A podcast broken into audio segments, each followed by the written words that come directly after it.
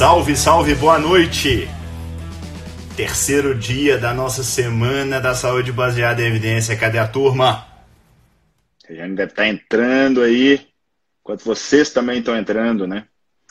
Uai! Opa! Literalmente de ponta cabeça, né, Tudo jóia? Falei, como assim? Tô tonto. Não, assim tá melhor. Ei, tudo, tudo bem? bem? Tudo ótimo então, com tá você? Jóia. Tudo certinho. Que bom, que bom. Bom, primeiramente, muitíssimo obrigado por ter aceito o nosso convite. É, é, muito legal ter pessoas como você trocando essa experiência conosco aqui, ajudando aí na Semana da Saúde Baseada em Evidência. Rejane é otorrino. Você já tem formação em cabeça e pescoço ou você está em formação? Eu fiquei nessa dúvida. Tô, tô fazendo especialização em cabeça e pescoço agora. Ah, tô fazendo entendi. aqui em Bauru. Ah, é. show de bola. E já é Jedi da SBE, conseguiu rapidamente concluir a, o curso e está lá conosco no, no, nosso grupo do WhatsApp.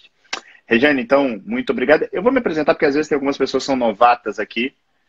Eu sou José Neto, eu sou clínico geral e nefrologista aqui em Belo Horizonte e sou o coordenador do curso Saúde Baseada em Evidência.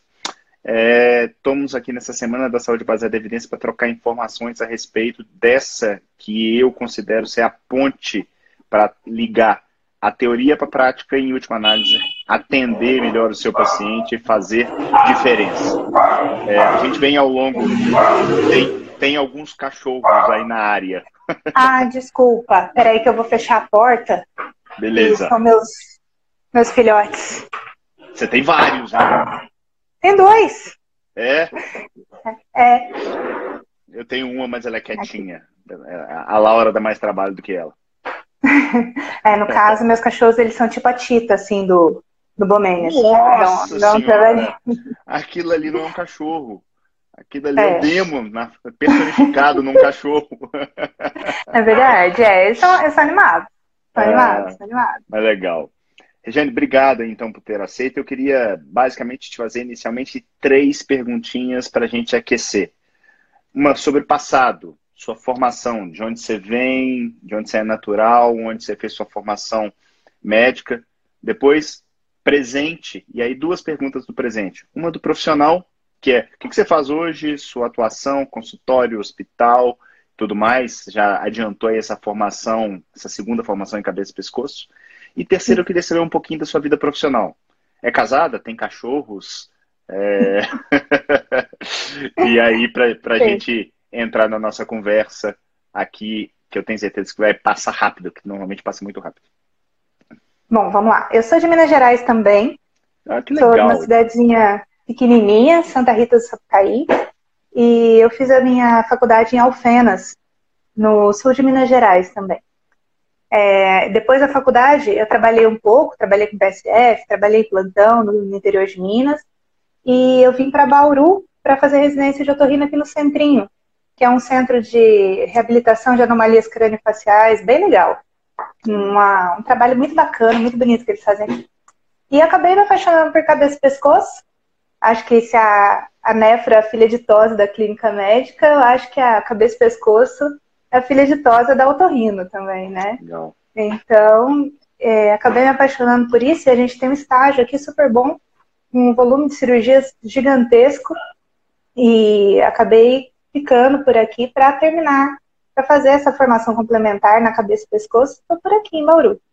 Aí hoje eu moro em Bauru, é, tenho consultório aqui, mas eu tenho pouca, pouco tempo de dedicação ao consultório, né? Que a, especialização é período integral, como se fosse uma residência, mesma carga horária.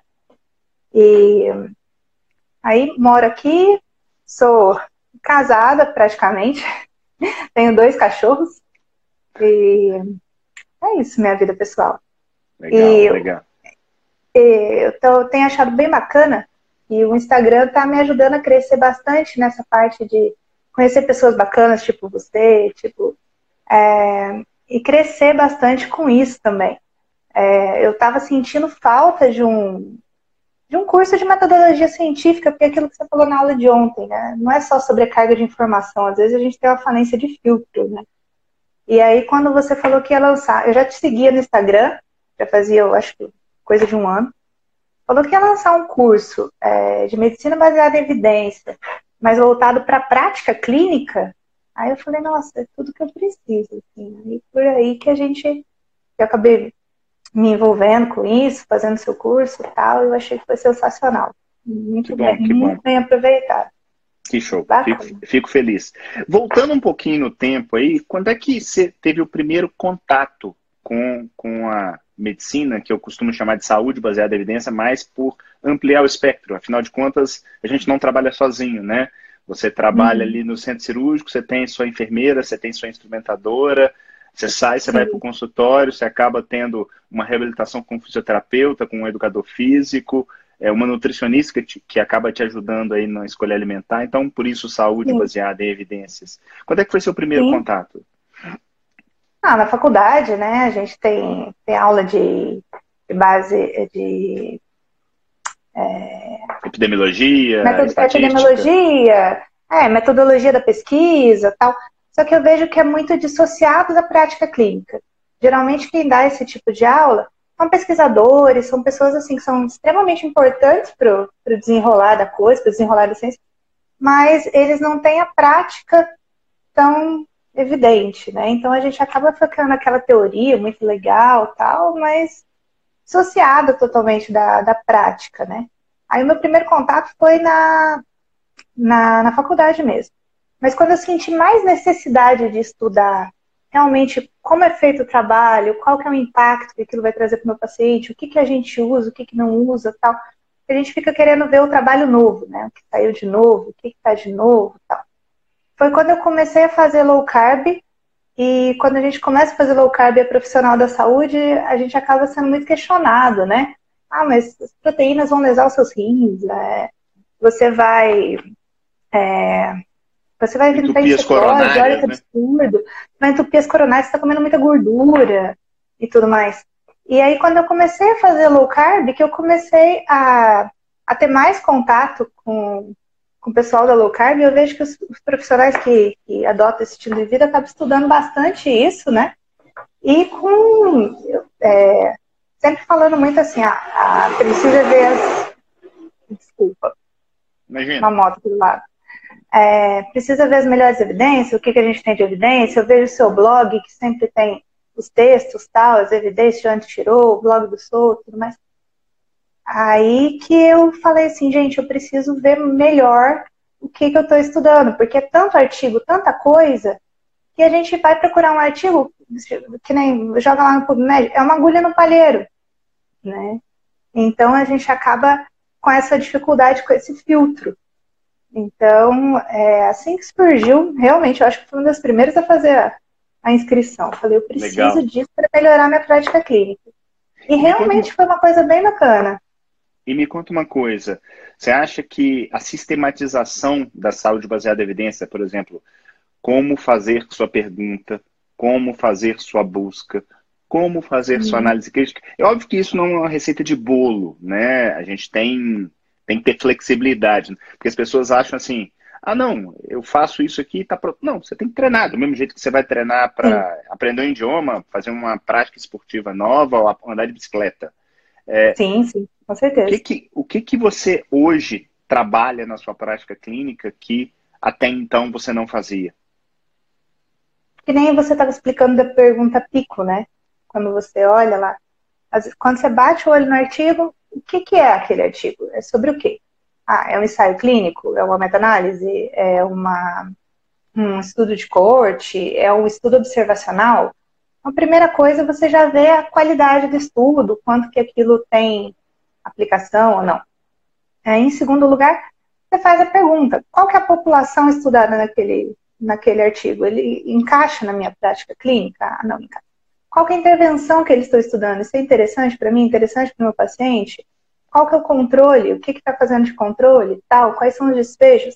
Aí nisso a gente consegue ter uma leitura mais dinâmica do negócio e selecionar o que, que vai ser bom para eu continuar estudando para minha prática e que não vai, assim. Então, é, não que a gente fique pensando na cabeça, nossa, agora eu vou usar a pergunta pico. É, mas intuitivamente, intuitivamente você já vai analisando tudo que chega com muito mais facilidade. Você já vai pegando, bom, isso é interessante para ler tudo, isso é interessante para fazer uma leitura mais dinâmica.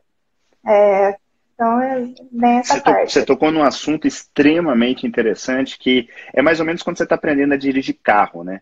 No início você tem Sim. que pensar em passar a marcha, você não consegue passar a marcha uhum. e mexer no ar-condicionado, porque dá, dá um bug na cabeça, né? É, a pergunta Sim. Pico realmente ela sistematiza a forma como você faz a sua busca inicialmente, a sua, a sua pergunta, mas de repente aquilo ali vira meio medular. Você já começa Sim. a fazer aquilo de uma forma mais intuitiva, né? Sim.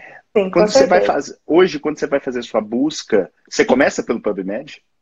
Não. E você começava não. pelo PubMed Sim. até então? Sim. Sim. É. Se eu soubesse disso antes para fazer as minhas aulas da, da residência de otorrino, nossa, teria feito aulas muito melhores. É, a gente, eu uso muito o UpToDate, gosto muito. É uma plataforma que tem. É, eu faço parte da cooperativa aqui da Unimed, então todos os cooperados têm acesso ao UpToDate. É bem bacana, então eu consigo ver. Eu primeiro tento por ali. E, mas quando eu uso PubMed, eu também já vou sistematizando mais os termos que eu vou utilizando, né, para filtrar melhor. Não que eu não use, né, mas Sim. uso o é, é, acesso que você mostrou Ele não também. é ruim, né? Ele só não, talvez não seja a melhor opção para começar, né? Sim, sim. Uma hora vai chegar nele, né? Mas não, não de primeira opção, com certeza não. Com certeza eu gosto não. Muito, eu gosto muito do UpToDate também. Para quem não conhece, o UpToDate é uma plataforma é, paga, que talvez seja um do, dos grandes problemas, e ela é autoral. Quem uhum. tem uma pessoa que vai escrever um texto de revisão, só que normalmente ele é lastreado, ou seja, ele tem a opinião, mas ele tem também a evidência. A minha pergunta para você é o seguinte: a maneira como você lia o up-to-date há um ano Nossa. atrás é diferente da maneira como você lê hoje? As entrelinhas ali, você fala assim, cara, esse cara. Com certeza. Tá me entregando sobre a forma de risco relativo, ou ele está falando aqui que é associado. É, o que, que te chama, o, o que, que te mudou mais nesse, nesse período aí de um ano? Principalmente isso, você vê é, o quão forte é aquela evidência que estão mostrando e quão aplicável é aquilo para a minha prática clínica. É, eu, eu, não lembro, não sei se você lembra, da gente discutir uma vez um, um tratamento novo. Em oncologia, a gente tem muito tratamento novo, que às vezes é extremamente caro, porque até demandou um, uma pesquisa, né, também. Mas tudo bem. É, então, às vezes a gente vai é, entregar isso para o paciente, falar, olha, você tem essa opção, né? O quanto que aquilo é realmente efetivo para aquele caso, né? Então, o calcular o NNT, por exemplo, o número necessário para tratar, para eu vou tratar 20 pacientes para um ter benefício, eu vou tratar 60 pacientes para um ter benefício. Então, isso é uma coisa que, para mim, mudou demais. Isso é uma das, das mais interessantes para mim, uma das coisas que eu mais gostei é, de lembrar. Ah, eu, quando eu fui fiz é, epidemiologia no segundo ano de faculdade, me ensinaram a calcular isso, mas quem disse que eu tinha essa lembrança, tanto tempo de formado já, tanto tempo na prática e tudo mais, de parar para falar assim, bom, eles estão falando que eu tenho uma grande melhora com isso, mas você calcula o NT, NT, você fala assim, nossa, mas será que vale a pena? os efeitos colaterais, o custo do tratamento. Será que é tão melhor assim que o bom e velho que estava ali até semana passada? Então, acho que é, isso é bem. Eu vejo muitas pessoas valorizando muito a significância estatística e Sim. esquecendo, primeiro, que a significância estatística não tem nada a ver com o grau de impacto. Sim. O fato de ser Sim. significante não significa que vai trazer um grande impacto trazer um paciente. benefício vai trazer sim, um benefício sim. real para o paciente. E sim. outra coisa que eu vejo acontecer demais é as pessoas elas confundem esses termos e a hora que você transforma isso em NNT, eu acho que é uma maneira de você ver o quão humilde são os nossos tratamentos, né? Porque grandes tratamentos aí na área da cardiologia, da nefro, do autorrino, que são assim é, é, é, é point of care, é aquela coisa que a gente faz todo dia. A hora que você vai ver um NT de 25, você fala assim, peraí, Sim. a coisa que eu mais acreditava, eu preciso tratar 25 para um se beneficiar? Será que é isso mesmo? Né? Eu falo que eu não sei o que, que você percebe, mas eu acho que fica talvez mais fácil de você não prescrever quando há uma contraindicação, você não forçar a barra, né? Sim, você com assim, certeza. Assim, não colocar a faca no pescoço do paciente e falar assim, não, você tem que arrumar um dinheiro para comprar isso e tudo mais. Exato, exato, exato.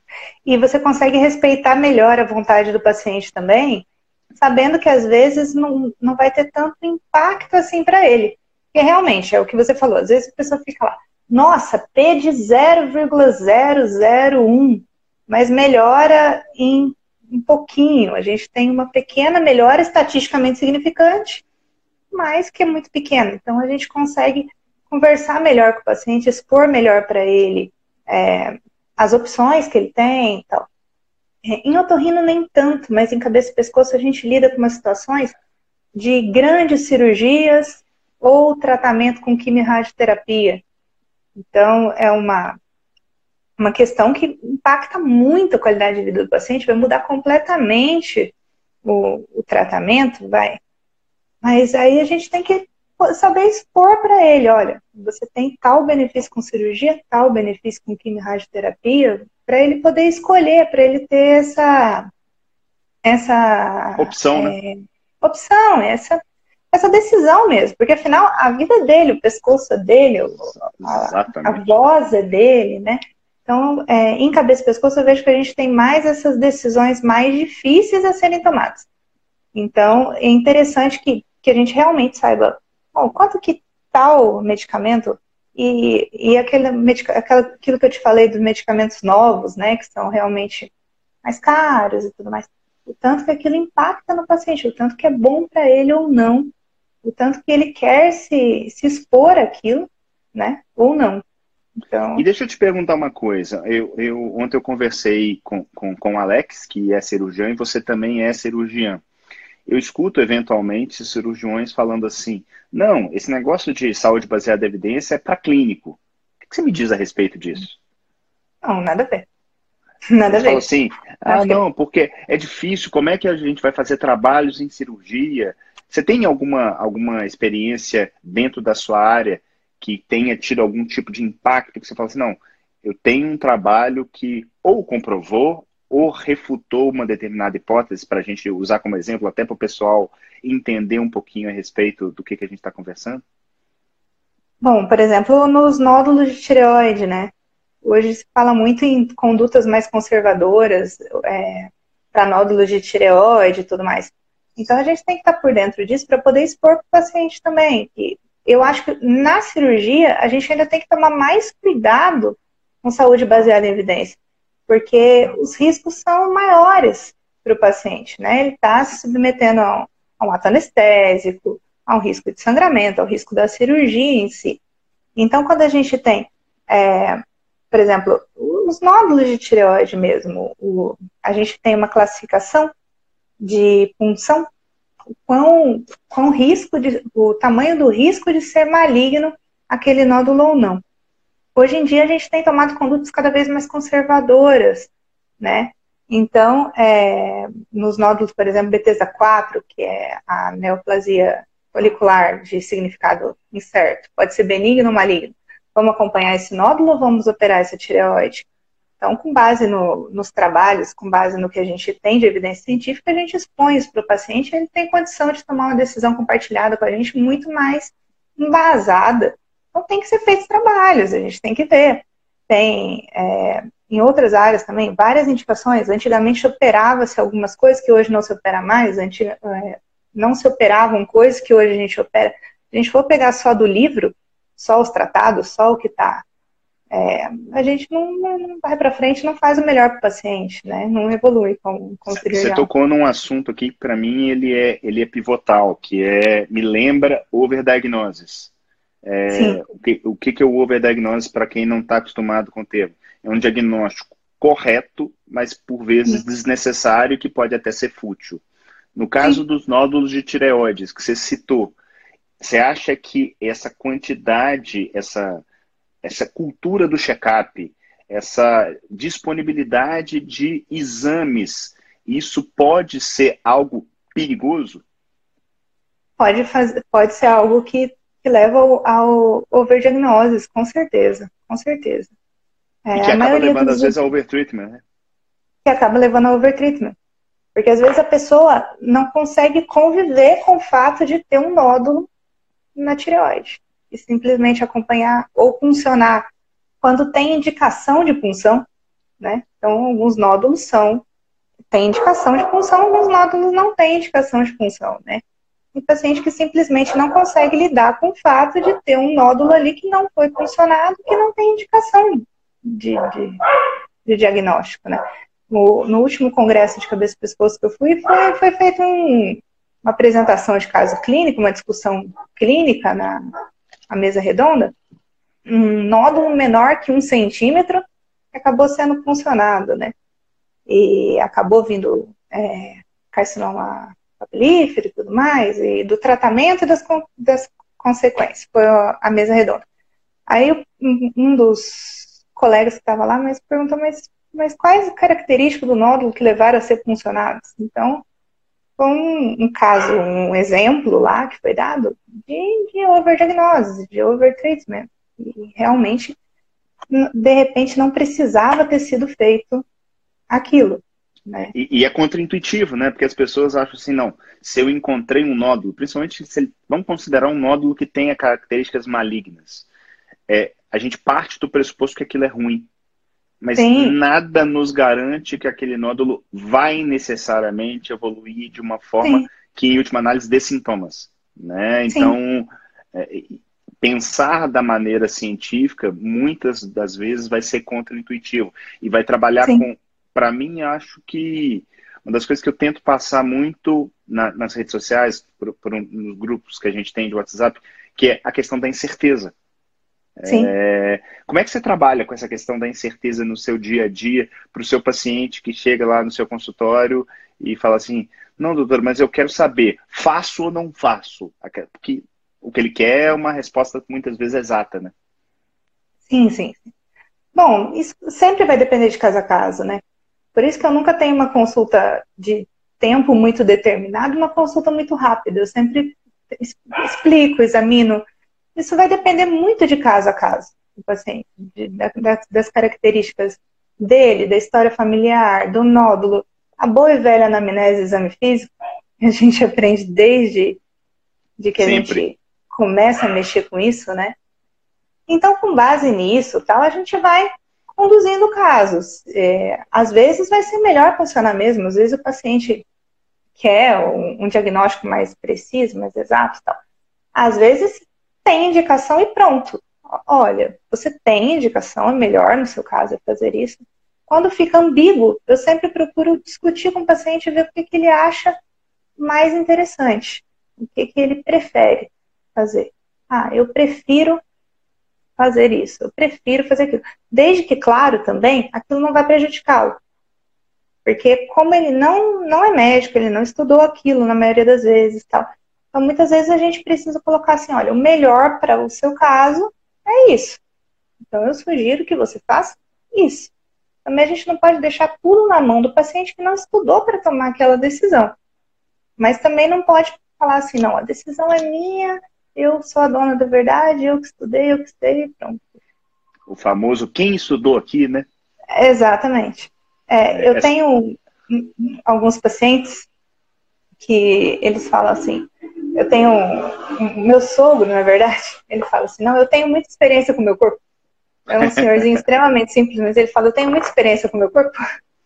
Então, é, é uma, uma grande verdade, assim. Tipo assim, o paciente conhece bem o seu corpo, né? A gente é. tem que respeitar isso também. O, o, o doutor Cristiano Ribeiro, que é Jedi conosco lá, faz parte do, do nosso grupo Sim. de Jedi da SBL, colocou, lembrou uma frase que eu acho que vai bem com isso que a gente está conversando, que é deve-se resolver o problema do paciente, não o seu, que muitas Exato. vezes pode ser baseado em crença, fé ou ego. É, é, é algo que eu tento passar isso muito é, para os meus residentes, para as pessoas que estão próximas a mim. Inclusive, eu, eu, acho que toda vez que eu repito isso, de uma certa maneira, eu me convenço de que o importante não sou eu, né? O importante é a pessoa que está do, do, outro lado da mesa. Sim, não criar um novo problema para o paciente também, né? Então, assim, e não resolver o seu, né? Resolver o dele. Né? Exato. Né? Resolver o dele, com certeza, com certeza. E o, o é isso, a, né? a, a Nath Felizola está colocando aqui. O meu nódulo ela, uhum. era grande, mais de 3 centímetros. Como é que você trabalha com essa questão numérica, assim? É, três, eu, eu, não é uma área que, que eu domine, mas assim, deve ter algum ponto de corte para nódulo tiroidiano, onde a partir de X, biopsia, abaixo de X, não se biopsia. Como é que você lida com esses números cabalísticos? Sim, são números cabalísticos, mas a, habitualmente eu acredito neles. Eu, uhum. eu, eu costumo é, eu costumo acreditar neles. A parte, geralmente, maior que um centímetro, a gente funciona. A gente faz função. É, é indicado.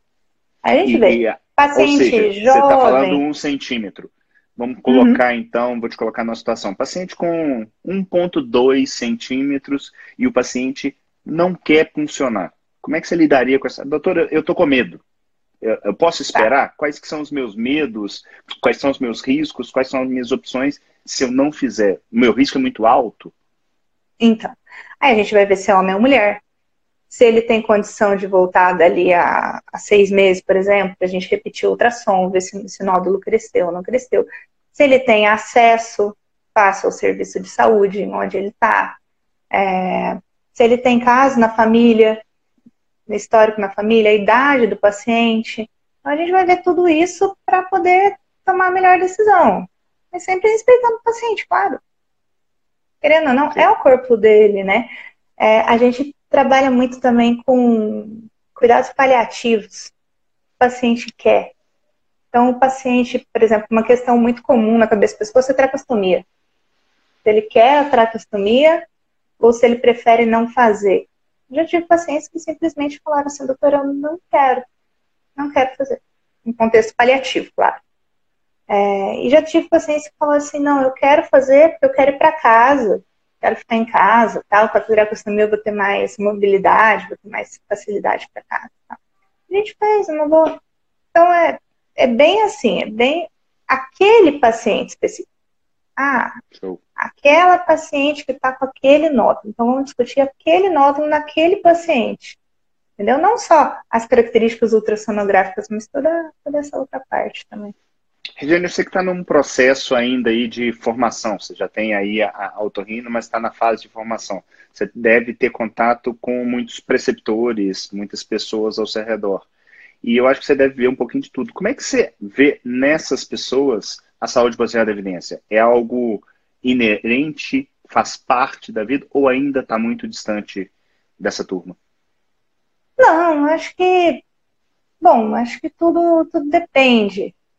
Tem, tem, tem algum. Tem, tem, tem, a gente tem as discussões clínicas, que a gente busca levar os artigos e tudo mais. Tem os preceptores que são mais é, ligados nessa área, que gostam mais, tudo mais. Tem alguns preceptores que já são é, mais reticentes com essa parte da, dessa parte nova, tudo mais. Mas no geral, a, a equipe aqui de Bauru é uma equipe muito coesa e muito unida, sabe? O, o grupo da cabeça e pescoço aqui, ele funciona muito bem, muito unido. Então, no geral, a gente faz as discussões clínicas, a gente coloca, coloca sua experiência também. É, eu costumo dizer que eu tenho um preceptor que ele tem de cabeça e pescoço praticamente o tempo que eu tenho de vida. Então, é um cara que eu tenho que parar para escutar, parar para ver e tal. Então é. A gente tem bastante essa parte aqui também. Que é um dos braços da saúde baseada em evidência, né? Sim, Muita gente acha sim. que saúde baseada em evidência só se baseia na evidência. Não, a evidência, sim. saber analisá-la, saber entendê-la, saber buscá-la é importante, mas a experiência do profissional, Sim, indubitavelmente, é importante. E algo com que a gente está falando muito aqui, que são os valores e preferências. Né? Sim. E a camisa, né? Sim. Acho que você, você conhece Aí, essa aqui. Show. Adoro. Eu quero aquela do, eu quero aquela do Yoda. Ah, do Jedi. Quero Tem que falar com, Yoda. com a turma da SBE Academy. Vamos cobrar. É isso aí. Deixa eu te perguntar um negócio que me veio aqui à cabeça. Você, com certeza, você já me viu falando a respeito de tempo. Tempo é algo que eu valorizo pra caramba, até por ter uma vida muito atribulada que não é diferente da sua.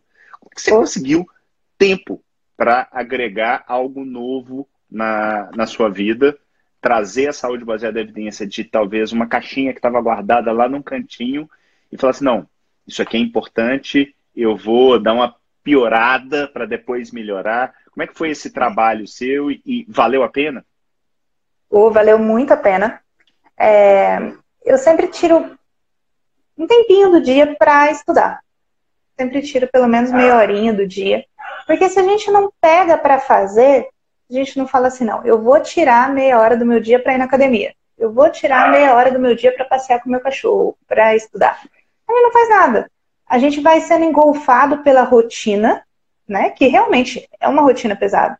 Mas entre uma cirurgia e outra, você tem um tempinho, bota o foninho de ouvido lá, liga lá no, no curso do SB Legal. e assiste a aula. Aí eu, eu ia fazendo os resuminhos num papelzinho de rascunho, pegava o papelzinho de rascunho lá do centro cirúrgico, ia fazendo resuminho e tal, entre uma cirurgia e outra assistia a sua aula. Então, a, o fato de ser aula é, online, de ser online, o curso facilita muito. Às vezes você pega um livro, nossa, estou precisando ler um artigo, eu não gosto de ler no, no celular. Eu baixo, imprimo, e tenho cinco minutos, eu pego lá, dou uma lidinha tal, e vou fazendo isso. É que nem atividade física, é que nem alimentação saudável. Você não parar para falar assim, não, eu preciso fazer isso por mim, a vida vai te engolfando e vai te levando. E, vai... e querendo ou não, é... você vai fazendo isso, você vai ganhando tempo. A gente fala ah, perder tempo, mas para que serve o seu tempo, né? É para para você viver bem, né? O sentido da vida é isso aí, é viver bem e, e fazer o que você está se propondo a fazer de uma maneira bem feita, né? Eu acho que Tentar a saúde baseada em evidência. Né? Sim, sim, com certeza. A saúde baseada em evidência é fundamental para que eu seja uma boa médica. Então eu tenho que parar um tempinho para estudar isso. Ah, parar para ler um artigo, nossa, vai me dar trabalho, vai. Mas eu preciso disso. Preciso para conseguir ser melhor, porque essa é a minha função na, na vida. A função na vida é ser médica. Então você, você tem que desempenhar direitinho, né? Ele tem que fazer um, um esforço. Até porque o mercado está cada vez mais estrangulado, né? Cada vez Com mais certeza. profissionais entrando. E eu falo que é o seguinte: não, não olha para o lado, faz o seu bem feito. Faz o seu Sim. bem feito que você vai ter espaço, Sim. né? Sim, e com certeza. eu acho que esse, isso que você acabou de falar de, poxa, eu vou tentar ser uma melhor médica, uma melhor profissional a cada dia, é algo que eu também valorizo demais. Eu tento aprender um pouquinho, uma coisa nova. Eu tento negar alguma verdade que eu trago no meu dia a dia a cada dia.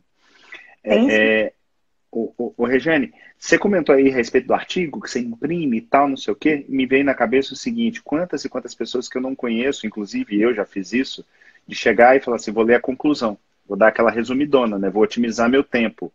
Você, hoje, quando você pega um novo artigo, onde que você vai primeiro, dentro do, do resumo do artigo?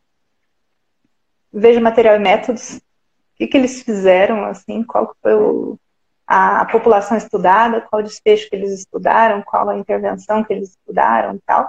Veja a conclusão também. Eu vejo o resumo do artigo, vejo material e métodos, vejo a conclusão, vejo se vale a pena. Aí a gente vê se vale a pena, aí pega inteiro. É, você colocou esses dias o link daquela revisão autoral da, do New England, do jejum intermitente? Tá. Sim. Aí eu dei uma olhada por cima, não, isso aqui é interessante. Peguei, baixei, parei, parei para ler tudo e tal. É, mas tem alguns artigos que a gente olha simplesmente assim, bom, isso serve para mim, isso não serve, e a gente vai tocando em frente, porque realmente não dá tempo para ler todos os artigos que são publicados na área e nem não dá, não dá tempo, é impossível, impossível. Então a gente vai assim, vai... por falar em artigo, é, eu acho que de uma certa maneira a gente subvaloriza os vieses, né? E eu gosto muito Sim. de fazer uma analogia, até trouxe aqui para brindar com você, ó. uma tacinha de vinho tá. que eu gosto tanto e por que, que eu trouxe essa taça de vinho aqui? Porque os vieses, para mim, para quem não, não sabe, os concursos de vinho, eles não chegam e falam, hum, que vinho gostoso, achei bem bacana isso aqui. Não.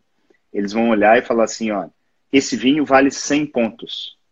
A hora que ele cheira, ele fala assim, não, o cheiro tá um cheiro mais rançoso. A hora que ele põe na boca, fala, tem pouca acidez, ou o tanino está muito obrigado, ele vai tirando ponto do vinho. eu trouxe isso aqui para lembrar para as pessoas que o trabalho científico é a mesma coisa. O trabalho Sim. científico, a gente começa a buscar defeitos no trabalho e não vantagens, não louros desse trabalho. Sim. Isso é algo que você conseguiu trazer para a sua prática clínica? É algo que você já fazia ou não fazia? E como é que você trabalha com isso hoje? Vou dar, não, não. Também ninguém é de ferro. Bom, eu não fazia, não, não tinha esse costume de fazer. É, hoje faço mais. Então, a primeira coisa que me falam assim, ah, porque temos um, um estudo que mostra tal coisa.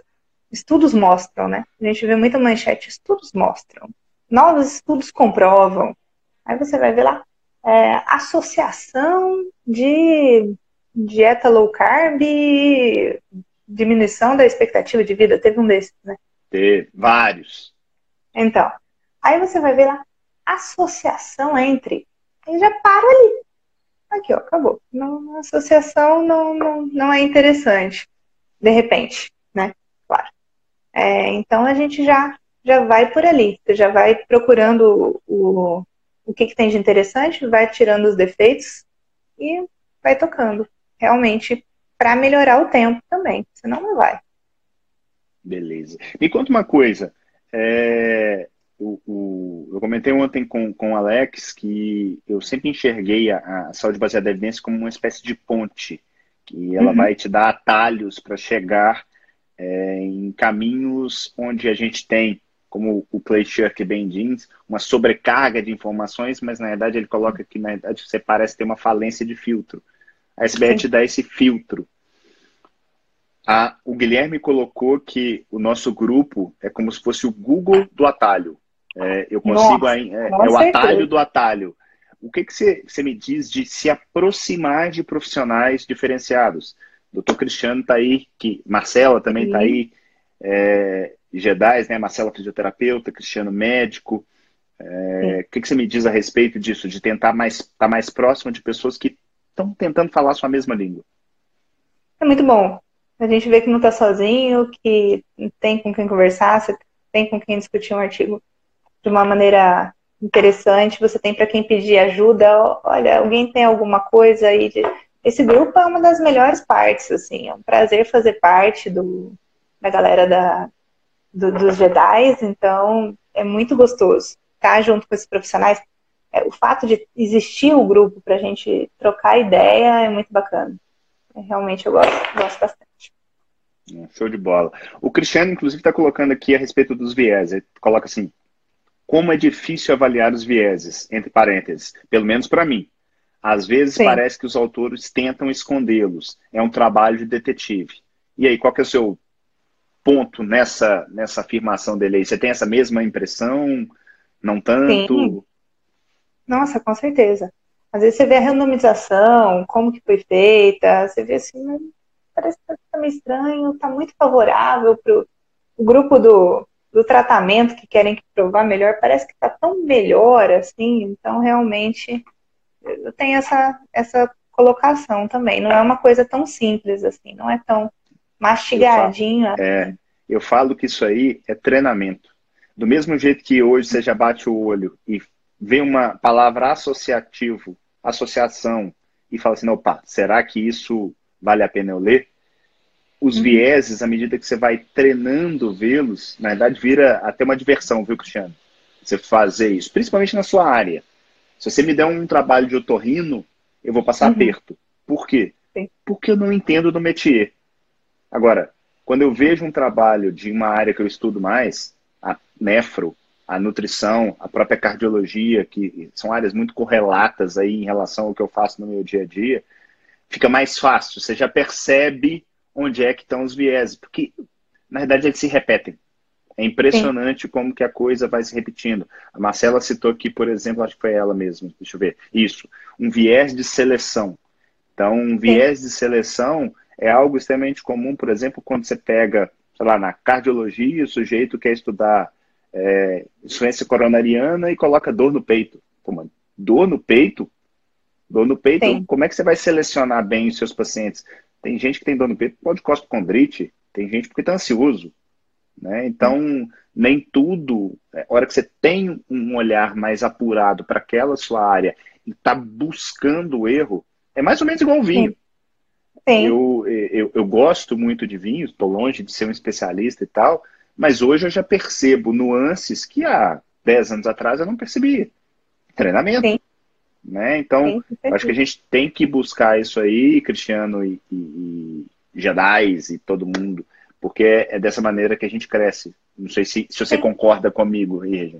Não, sim, com certeza. Quanto mais você lê, quanto mais você estuda, quanto mais eu volto nas minhas anotações, mais é mais fácil fica, né? E realmente vai ficando mais medular. E realmente, na, na área que a gente já está acostumado, que a gente tem costume de estudar, realmente faz muito mais, é, é muito mais rápido, é muito mais fácil, né? Se eu pegar um trabalho, por exemplo, hoje de cardiologia, eu vou ter mais dificuldade do que um de otorrino de cabeça e pescoço, que eu estudo mais. Então, realmente. Tudo bom.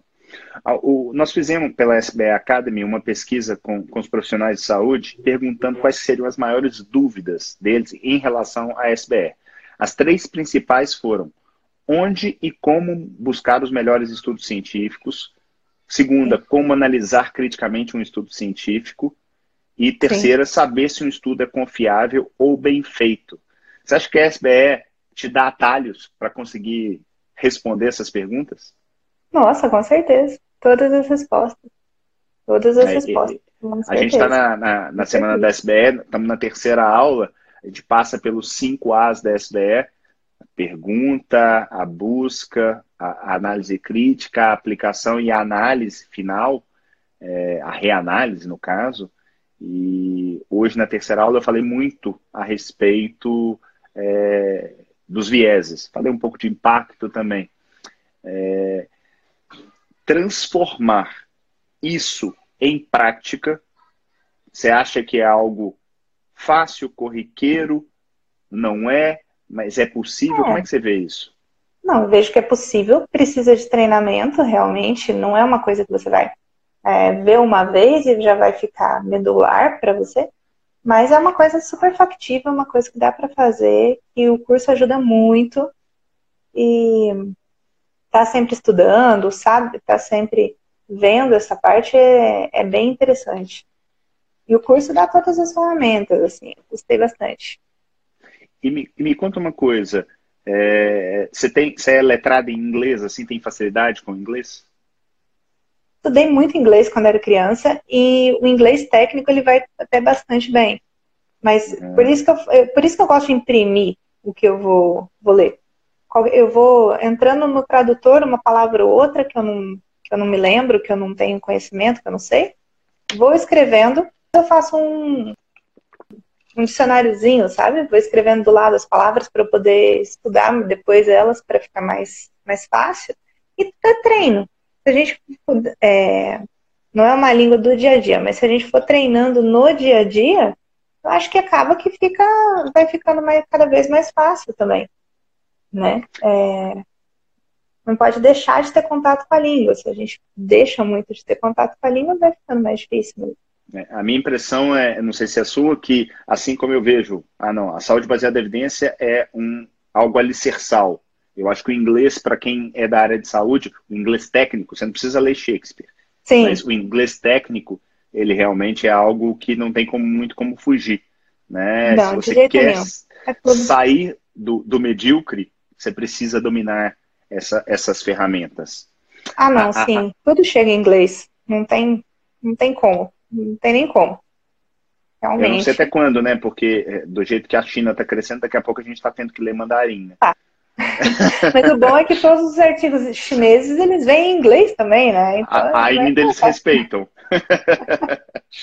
tá, a Marcela está tá colocando uma frase legal aqui, é, o Regiane, que é não se apaixone pelos mecanismos, se apaixone pela SBE. Qual que é o seu take ah, a respeito disso? A Marcela é muito linda, ela dá muita contribuição no grupo, né? Eu, eu sou. É, não conheço, mas eu sou apaixonada nela. E eu concordo, concordo com ela. Realmente, você tem que saber analisar o que está sendo dito tal. Às vezes, o. Por isso que é interessante também. É, saber diferenciar uma ciência básica de uma ciência aplicada, né, realmente a prática. a gente estuda os mecanismos para ver se tem plausibilidade biológica, né? Mas nem tudo que é plausível é realmente o que acontece, né? A, a frase do Souto sensacional, a realidade tem primazia sobre os mecanismos, né? Então, eu acho isso super interessante, super importante. A gente sabendo saúde baseada em evidências, sabendo criticar, sabendo ler os estudos, a gente vai saber o que, que é mecanismo, o que, que é vida real, né? Então, eu acho que essa frase da Marcela também é sensacional.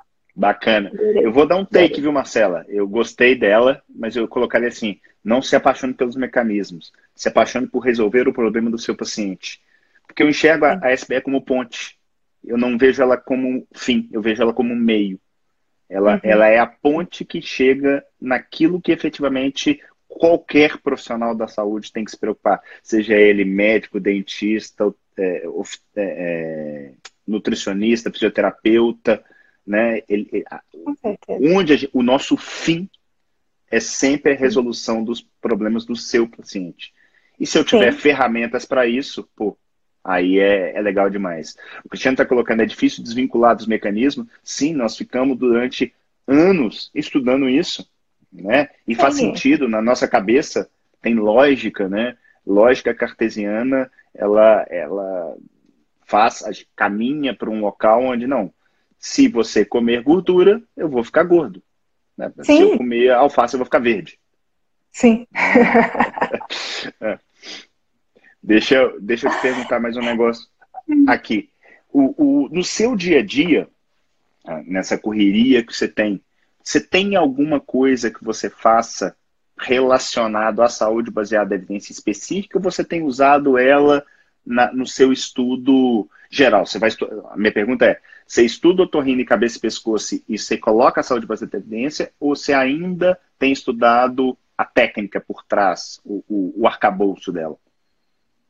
Bom, eu estudei o arcabouço intensamente quando, durante o, o, período do curso, vi, revi as aulas e tudo mais. Mas eu, eu tenho mais assim, quando eu preciso, nossa, aquela aula do, do, por exemplo, cálculo do NNT, eu volto especificamente naquilo e faço. É, então eu estudo é, predominantemente o torrino, cabeça e pescoço, mas com as ferramentas que eu adquiri no, no curso. Acho que Legal. realmente a, a saúde baseada em evidência é uma ferramenta, ela não é um fim em si. Acho que não é para falar assim, ah, agora eu vou. Não, não, não, não tem interesse em pesquisa no momento, alguma coisa assim. Então eu acho que é mais, mais nesse sentido mesmo, né? usar como ferramenta. Ferramenta para melhor prática clínica, ferramenta para estudar melhor, ferramenta para desenvolver melhor. Acho que é mais, mais por aí. Show de bola. Nós estamos caminhando para o nosso finalmente aqui. Eu queria, antes de finalizar, te agradecer. Foi muito legal trocar essa, fazer esse bate-papo contigo, ver o quanto você cresceu, ainda tem muito a crescer, a voar muito alto. É, manda um abraço para os cachorros. Manda. e eu queria que você desse sua mensagem para as pessoas, é, livre do que, que você pensa a respeito de, de, desse tudo, da saúde como um todo, não especificamente de saúde baseada em evidência. Que, como é que você vê, no caso, você como médico, como é que você vê a medicina e o que, que nós, profissionais de saúde, podemos fazer para sermos melhores efetivamente com quem importa, que é o nosso paciente. É, eu acho que a gente não pode esquecer, como profissional da saúde, do por que, que a gente está ali. Né? A gente está ali para é, tratar o paciente para melhorar a vida dele, para que ele se sinta melhor, né? Então, eu acho que a gente deve voltar a nossa prática para esse objetivo, para o objetivo de, de bem-estar, de, de, cuidado mesmo com o paciente. A gente só nunca pode é, esquecer o motivo da nossa profissão. Por que, que a gente acorda todo dia e vai trabalhar? Né? Então, é, eu gosto, eu acho que a saúde baseada em evidência ela é uma gigantesca ferramenta para isso. Eu sou muito grata a você por você ter disponibilizado seu tempo. É, você também tem filhos, você também tem cachorro, tem esposa, tudo mais. Então, para gravar um curso tão bem feito, fazer as aulas, é tudo, o material é excelente, excelente. E eu só tenho a agradecer, agradecer pelo convite também. Mas, mas é isso. Você deu para a gente uma grande ferramenta para trabalhar melhor com os nossos pacientes. Então, eu acho que muito honra a sua profissão aqueles que se dedicam a ensiná-la, né? Então, muito obrigada por você tá, ter essa dedicação toda com a gente, assim, com seus, seus Jedi, com aquele carinho que você tem no grupo com a gente, tudo mais. Eu só tenho a agradecer a você. Muito obrigada. Emocionado. Obrigado. Obrigado. Obrigada, Vou te falar que são palavras assim que, que faz valer a pena. É, realmente é, é gratificante porque quando eu comecei isso, não sabia onde eu queria chegar. Hoje eu enxergo muito longe. Eu enxergo, eu não enxergo uma pessoa, eu enxergo um bando de Jedi, um grupo de pessoas, de profissionais que pensam em uníssono em prol do paciente e sem verdades absolutas. Eu não estou aqui para falar, eu sou o rei da verdade. Eu quero realmente ajudar a mudar a forma como nós estamos tratando os, os nossos pacientes, que poderiam ser nossos pais, nossos Sim. filhos, nossos Sim. grandes amigos. Né? Então, é, isso me. É, é, tem, tem muita gente que fala muito em propósito e eu, durante muito tempo, procurei, assim, sabe, qual que é o meu propósito e tal, não sei o quê. Hoje eu enxergo ele com muita clareza. Eu quero mudar a forma como as pessoas fazem saúde, porque eu tenho estudado, por exemplo, muito inteligência artificial, saúde digital, né, machine learning e tal, não sei o quê. Cara, não adianta nada isso se não tiver o tato, se não tiver o toque, se não tiver o olho no olho, se não tiver a empatia e a real vontade de ajudar, de fazer a diferença na vida daquela pessoa, né? Sim, então, obrigado por você me ajudar nisso, obrigado por fazer parte do nosso grupo, obrigado por estar aqui comigo essa noite. Foi, foi muito, muito, muito, muito, muito legal. As pessoas não sabem, mas é a primeira live que essa menina participa. Olha que show que ela deu. Parabéns. Meu Deus, show que? Que isso? Foi Mas, ó, muito bom, muito bom. Você conduz muito bem. Muito, muito obrigada. Eu só tenho a agradecer. Eu só tenho a agradecer. Imagina. Muito bom. Imagina. Tanto, foi tudo, de verdade. Muito obrigada. Obrigada, pessoal que participou. Eu agradeço muito. Os Jedi estão aí até agora. Muito obrigada. Muito obrigada Show. mesmo. Show de bola. Grande abraço, fica com Deus. E vou dar Amém. meus últimos recados aqui. Tchau, tchau. Boa noite. Tchau, tchau. Valeu, tchau. Tchau. Legal, né, turma? Poxa, cada dia melhor. Eu vou te falar que essa semana ela tem me embalado, sabe? Eu saio dessas lives assim, eu tô num pique danado e tal. Minha mulher fica assim, Neto vai dormir. Eu falo, não consigo.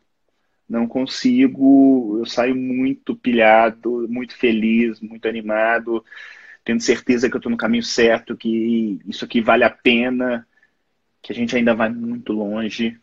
Então, olha, é, obrigado por vocês estarem aqui comigo. Essa live fica gravada aqui no Instagram por mais 24 horas. Depois a gente sobe para o canal do YouTube, a SBE Academy. Lá vocês vão encontrar, além de, dessa live, muitas outras, os 717 que eu já gravei, os outros em evidência. Tem muita informação bacana lá. Convite para amanhã. Amanhã é quinta-feira, não podia faltar um 717 na semana da saúde baseada em evidência. Eu vou falar um pouquinho a respeito de diagnóstico. Será que quanto mais exames, melhor? Então, convido vocês às 7h17 em ponto estarem aqui comigo para a gente trocando essa ideia. Se tiverem perguntas, já podem mandar no post que está lá no feed do Instagram. Se tiverem na hora, entra, pergunta. É, a ideia realmente é trocar experiência. É, amanhã, mais uma aula, na verdade, a derradeira aula da Semana da Saúde Baseada em Evidência. As aulas 1, 2, 3 já estão disponíveis. Se você se cadastrou e fez a confirmação lá no, no e-mail, você está recebendo os links. Caso não tenha recebido o link de confirmação, procura no spam, procura na caixa de, na lixeira lá.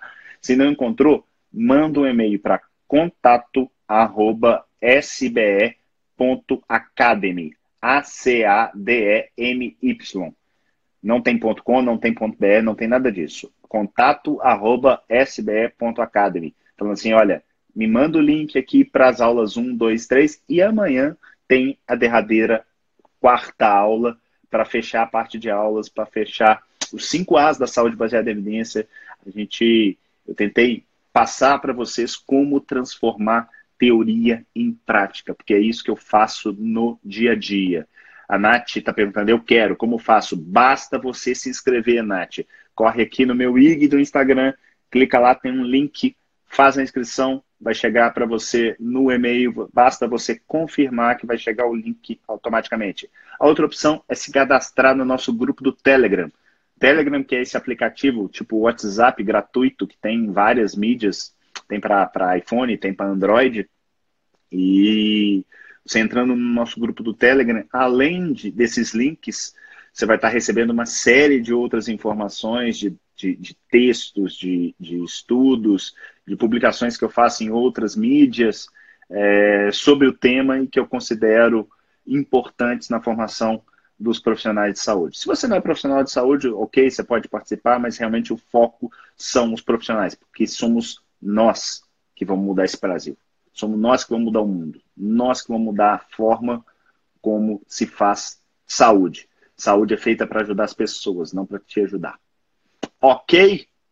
Fiquem com Deus. Foi, assim, espetacular. Cada dia eu saio mais feliz dessas lives. Obrigado, Dr. Flávio Barros aí, ó, foi nosso primeiro convidado. Eu não sei se você já estava aí, Flávio, mas agora que eu estou te vendo. Mas fiquem com Deus, foi muito bom. Rosilane, outra Jedi da, da SBE, obrigado por vocês estarem aí comigo nessa caminhada. Eu não tenho palavras para agradecer. Tchau!